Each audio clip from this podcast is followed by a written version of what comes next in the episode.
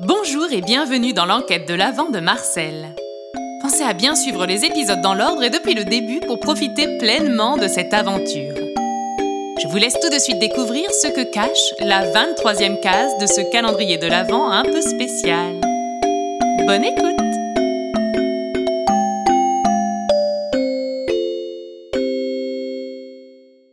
Mercredi 23 décembre, J-1. D'ici demain, il faudrait que les garçons aient résolu l'affaire.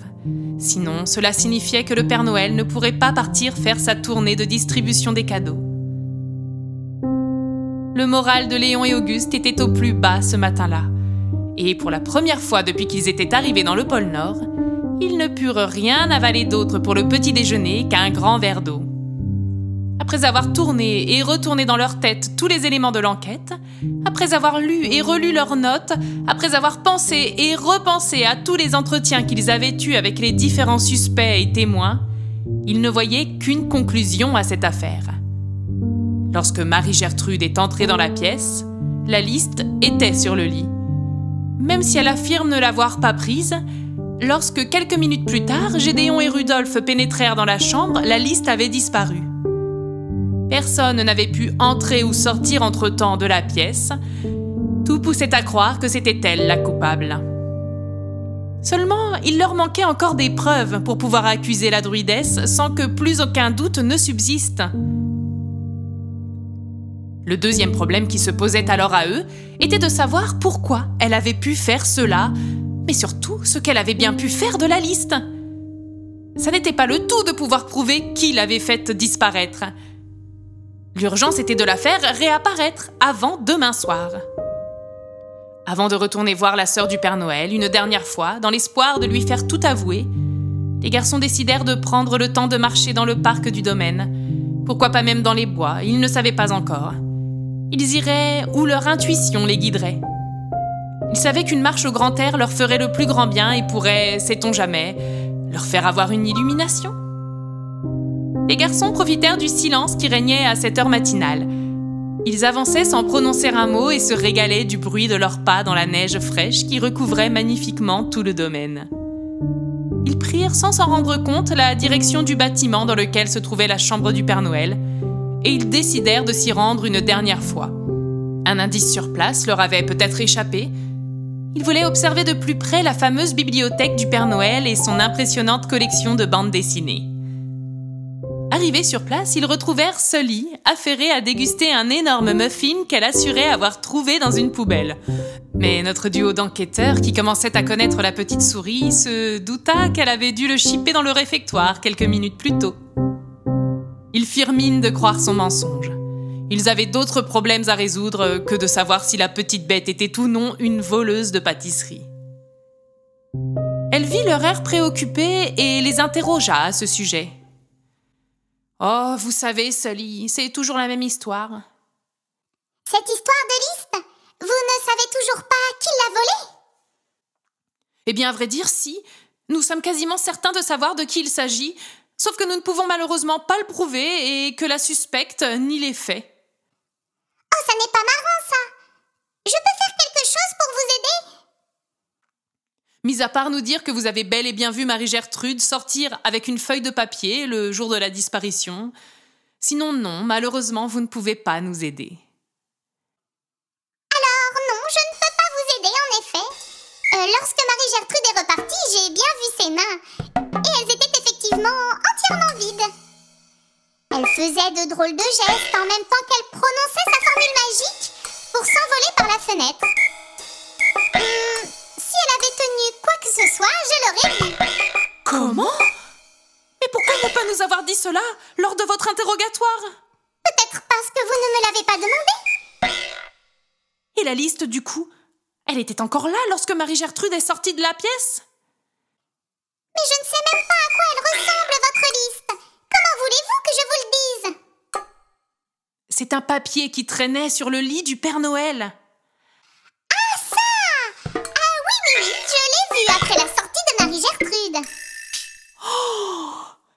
Êtes certaine de ce que vous avancez?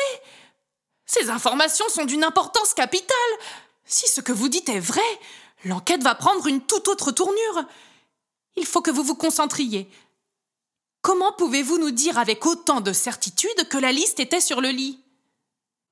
C'est bien simple. Lorsque Marie-Gertrude est sortie, j'en ai profité pour filer chercher le beignet. Je l'ai rentré dans la tanière, mais je m'étais mis du glaçage vanille. N'ayant rien pour m'essuyer, j'ai vu ce papier sur le lit du Père Noël. Je me suis dirigée dans cette direction pour m'essuyer dessus, mais à ce moment-là, j'ai entendu que quelqu'un ouvrait la porte avec les deux clés. J'ai à peine eu le temps de faire demi-tour pour me faufiler dans le trou que je vis Gédéon et Rudolph entrer. Ils sont à peine entrés. Gédéon est allé fermer la fenêtre, a recouvert le Père Noël avec la couette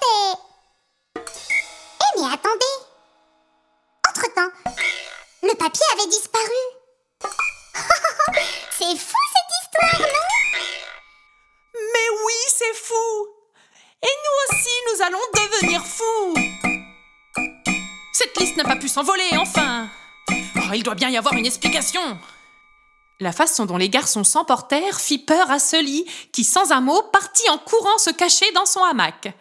Léon et Auguste ne savaient plus où donner de la tête. Ce dernier témoignage de la souris venait d'innocenter Marie-Gertrude. Et l'enquête repartait de zéro. La veille du réveillon, les garçons désespéraient de trouver une solution en si peu de temps. Ils se disaient que jamais ils ne seraient à la hauteur d'une telle mission. Malgré tout, ils étaient là, et ils ne pouvaient se résoudre à abandonner. Ils décidèrent donc, comme prévu, de chercher si un indice ne leur avait pas échappé dans la chambre. Ils se retournèrent et observèrent l'immense bibliothèque du Père Noël. Marie-Gertrude n'avait pas menti. Il possédait réellement un nombre incalculable de bandes dessinées, et il était indéniable qu'il devait s'agir pour lui d'une véritable passion. Un ouvrage parmi les quelques romans de la bibliothèque attira leur attention. C'était l'autobiographie de leur papy, Philibert Dupré, le célèbre détective. Ils connaissaient bien ce livre puisqu'ils en possédaient évidemment un exemplaire chez eux, mais ils ne purent s'empêcher de s'en saisir pour le feuilleter. Alors que Léon faisait tourner les pages entre ses doigts afin de faire s'échapper la douce odeur du livre, une petite enveloppe tomba. Regarde ça, Auguste. Regarde ce qui est écrit sur l'enveloppe. Pour elle et A, mes deux incroyables petits-fils. Mais c'est complètement fou. Ouvre vite, Léon. Que peut-il donc y avoir à l'intérieur? Lis, allez, lis la lettre. Ok, attends, attends. Voilà, ça y est. Euh, asseyons-nous, ça vaudra mieux, je crois. Tu es prêt? Je n'ai jamais été aussi prêt. Tu peux y aller. C'est parti. cher Léon, cher Auguste, mes chers, très chers petits-fils. Par où commencer? Je crois qu'avant toute chose, je dois commencer par vous dire à quel point je suis fier de vous. Je ne suis pas étonnée que vous soyez en train de lire cette lettre.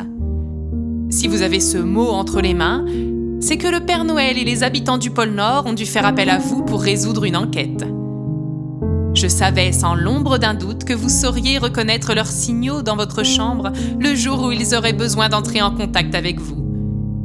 Et jamais je n'ai douté du fait que vous découvririez la lettre ici présente. Je suis passée par l'étape que vous traversez aujourd'hui. Le doute, n'est-ce pas? Ce terrible moment pendant lequel on sait que l'enquête est sur le point d'être résolue. La réponse est même sans doute là, sous nos yeux. Mais notre intuition nous laisse entendre qu'un petit quelque chose cloche. Alors on se met à douter. À douter non pas de nos conclusions, mais de nous-mêmes. Les enfants, si aujourd'hui vous avez cette lettre entre les mains, c'est que vous avez déjà accompli de grandes, de très grandes choses, n'en ayez aucun doute.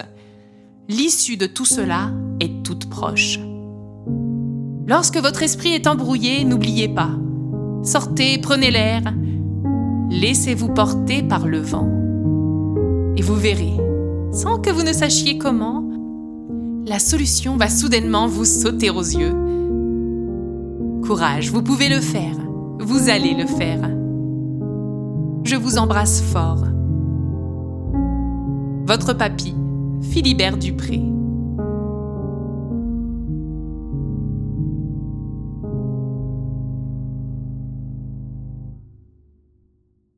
Quelques secondes passèrent sans que les garçons ne prononcent un seul mot. Lire cette lettre leur avait réchauffé le cœur et leur avait redonné un peu d'espoir. Les dernières phrases résonnaient en eux et un sourire d'apaisement se dessina sur leurs deux visages. Puis après ce petit moment de silence absolu, d'une seule voix, les garçons s'écrièrent. Nom d'un bonhomme de neige Mais c'est pourtant évident À l'exact même moment, notre duo de choc venait de résoudre l'affaire. C'est formidable! La liste! La liste, ça y est! Nous savons où elle se trouve! Vite, vite! Gédéon, Rudolf, tout le monde Venez! N'est-ce pas incroyable, les enfants? Auguste et Léon venaient enfin de résoudre l'enquête. Avez-vous une idée de votre côté de ce qui a pu les mettre sur la bonne voie? De toute évidence, la lettre de leur papy les a aidés. Je ne vous en dis pas plus. Demain, nous saurons en détail le fin mot de toute cette histoire.